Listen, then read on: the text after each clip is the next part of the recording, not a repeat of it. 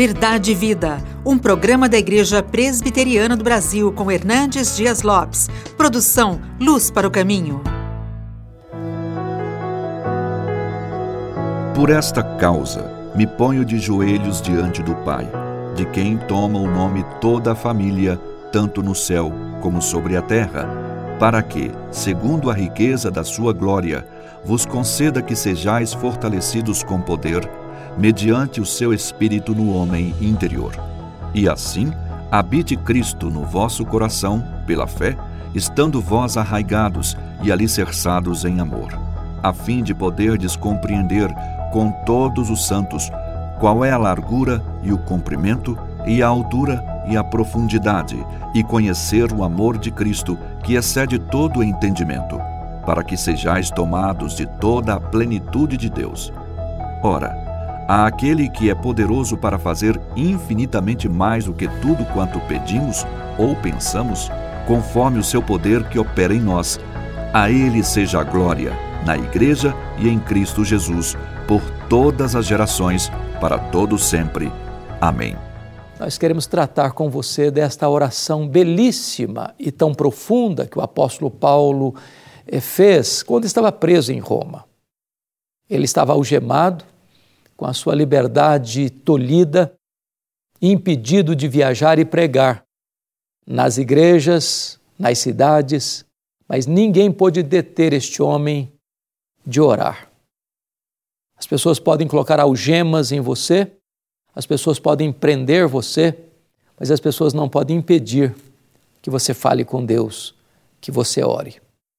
E nesta oração, Paulo chega há uma situação que eu penso de uh, fervor, de entusiasmo, de arroubo, tamanho que nós não podemos sequer compreender a profundidade desta oração.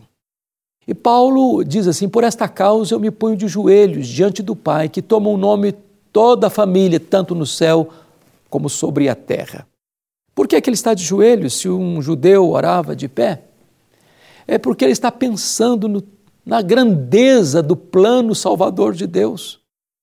O Deus que nos escolheu, o Deus que nos tirou da morte, o Deus que juntou judeus e gentios num único povo, derrubando o muro da separação, o Deus que revela que em Cristo Jesus, homens, mulheres, gentios e judeus transformados, formam a única igreja viva e verdadeira, o corpo de Cristo, as ovelhas de Cristo, aqueles cujos nomes estão escritos no livro da vida. Paulo está mostrando que agora ele, está, vai, ele vai fazer um pedido para Deus, para que Deus atenda esse pedido, segundo a riqueza da sua glória. A glória de Deus não é apenas um atributo de Deus. Deus tem atributos que ele comunica a nós, como a sua santidade, seu amor, sua justiça, sua bondade, sua misericórdia. Há outros atributos que Deus não comunica a nós, só Ele tem. Deus é autoexistente, Deus é infinito, Deus é imenso, Deus é eterno, Deus é imutável, Deus é onipotente, Deus é onipresente, Deus é onisciente, Deus é transcendente, Deus é soberano. Glória representa a somatória de todos os atributos de Deus na sua manifestação máxima. Paulo está pedindo para que Deus use tudo quanto ele tem e tudo quanto ele é na resposta à oração que vai fazer.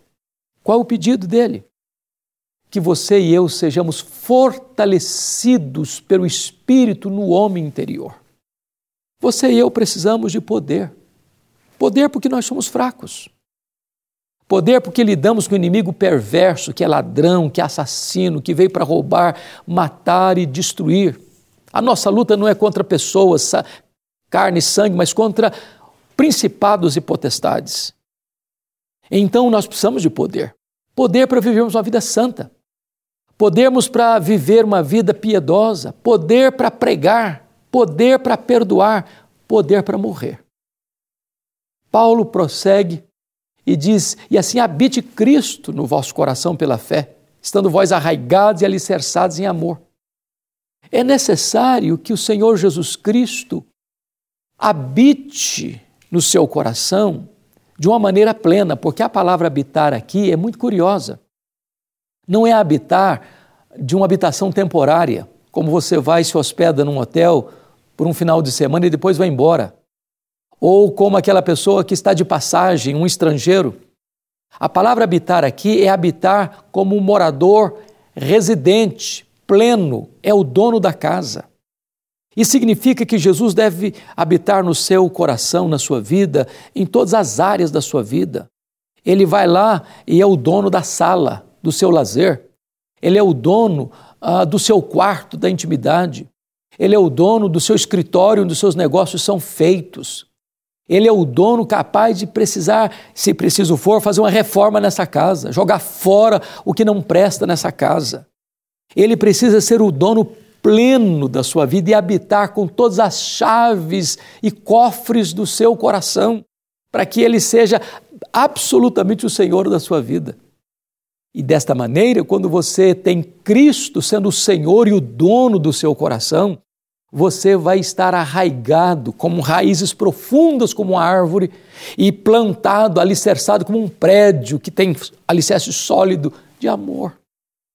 É quando Cristo domina a nossa vida que nós amamos. Amamos aqueles que pensam diferente de nós. Amamos aqueles que não amam a nós. Amamos até aqueles que nos perseguem. Sem Cristo sendo o dono da nossa vida, nós vamos gostar de um e desgostar do outro. Nós vamos amar um e odiar o outro. Nós vamos acolher um e repudiar o outro. É necessário que Jesus Cristo habite plenamente no nosso coração para nós amarmos assim. Mas Paulo prossegue nessa oração e diz que nós precisamos também compreender qual é a largura, o comprimento, a altura e a profundidade do amor de Cristo. Este amor que excede todo o entendimento. Ah, quantas vezes a gente passa pela vida sem meditar no grande amor de Cristo por nós. O apóstolo Paulo chegou a dizer que o amor de Cristo me constrange. Ele, sendo Deus, se fez homem. Ele, sendo transcendente, se esvaziou. Ele, sendo rei da glória, se humilhou. Ele, sendo o rei dos reis, se tornou servo e suportou morte, morte de cruz. Ele não levou em conta a vergonha da cruz, mas com determinação e até com alegria, ele caminha para aquela cruz como um rei caminha para a sua coroação. Isso foi por amor.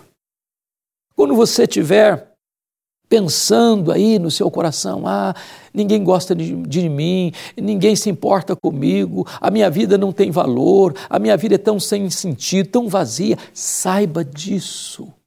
Jesus amou você e a si mesmo se entregou por você para dar a você a vida eterna. Paulo está orando para que você compreenda quão grande é o amor de Jesus por você. Quanto mais você pensa, medita, mais você se encanta com esse amor e ele é inesgotável. Mas Paulo, penso eu, chega no ápice desta oração. Eu acho que nada existe mais audacioso do que esse pedido. Ele ora para que você e eu sejamos tomados de toda a plenitude de Deus. Ora, se Deus é transcendente e Deus é, Ele é maior do que tudo quanto existe. Os estudiosos dizem que o nosso universo tem mais de 93 bilhões de anos-luz de diâmetro.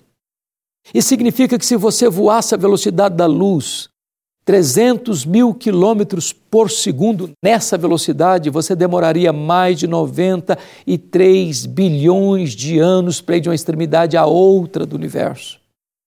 Pois Deus é maior do que o universo. Não há um centímetro desse universo onde Deus não possa dizer: Isso aqui é meu, eu criei, estou aqui. Pois agora Paulo está orando para que você e eu sejamos tomados de toda a plenitude de Deus. Deus vai encher sua mente, seu coração, sua razão, suas emoções, sua vontade. Você vai ser completamente plenificado da presença gloriosa de Deus na sua vida. E se você pensa que Paulo ousou demais, Ele segue no verso 20 dizendo: Ora, aquele que é poderoso para fazer infinitamente mais do que tudo quanto pensamos ou pedimos, conforme o seu poder que opera em nós, a Ele seja a glória na igreja e em Cristo Jesus agora e pelos séculos eternos. Eu quero dizer para você que Deus tem mais para você. Deus tem infinitamente mais para você. Você pode conhecer a Deus, ser pleno da presença de Deus e viver uma vida superlativa, abundante, a própria vida eterna. Eu vou orar com você nesse momento. Deus, eu te peço que tu abras os olhos do nosso coração, revestindo-nos do poder do Espírito Santo, para nós amarmos, para nós compreendermos o teu amor por nós, a fim de sermos tomados de toda a tua plenitude para vivermos de modo digno do teu nome. É o nosso pedido e a nossa oração em nome de Jesus. Amém. Verdade e Vida, com Hernandes Dias Lopes, um programa da Igreja Presbiteriana do Brasil, produção de Luz para o Caminho. Luz para o Caminho, o Evangelho de Cristo através da mídia.